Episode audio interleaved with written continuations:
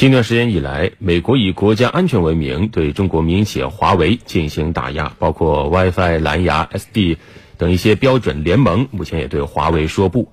那华为的举动和回应也受到了全世界的关注。华为创始人兼首席执行官任正非在接受记者采访时表示，目前公司战斗力蒸蒸日上，做好了打持久战的准备。但他同时表示，在 5G 标准设置方面，华为不会和美国拼刺刀，而是要为了人类的数字化、信息化服务。从去年年底，华为副董事长、首席财务官孟晚舟被捕，到今年五月十六号，美国将华为列入所谓的断供实体清单。很多人都担心，华为是不是已经到了最危险的时候？在我们没有受到美国这个打压的时候，孟晚舟事件没发生的时候，我们公司是到了最危险的时候，多大？大家的口袋都有钱了，不服从分配，然后不愿意去艰苦地方工作，是危险状态了。现在我们公司全权整份，整个战斗力在蒸蒸日上，这个时候我们怎么到了最危险时候呢？应该是在最佳状态了。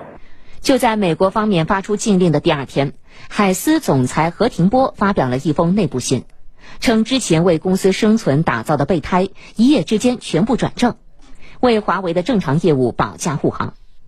而在此之前，华为已经在海思等备胎计划上花费了十多年，投入了巨额的资金。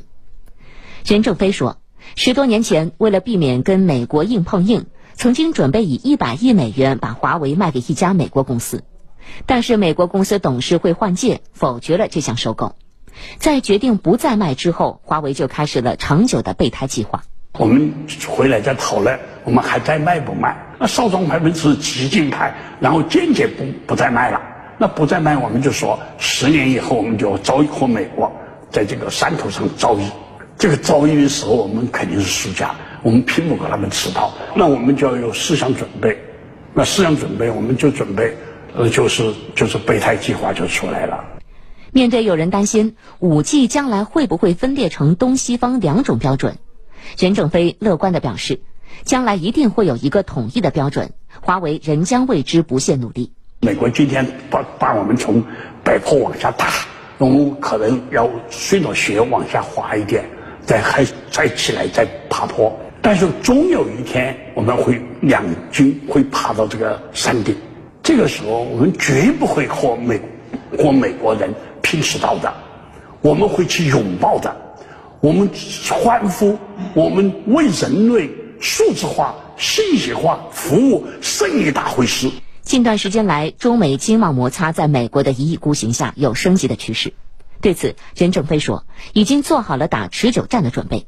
他认为，只要度过磨合阶段，华为就有可能变得更加强大。与此同时，任正非还指出，基础研究、基础教育对国家竞争力的提升至关重要。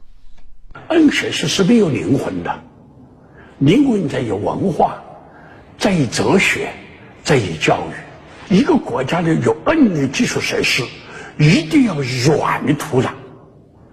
没有这层软的土壤，任何庄稼不能生长。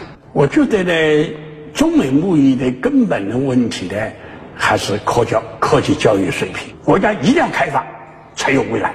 但是开放一定自己要强身健体，对强身健体的最终是要有文化素质。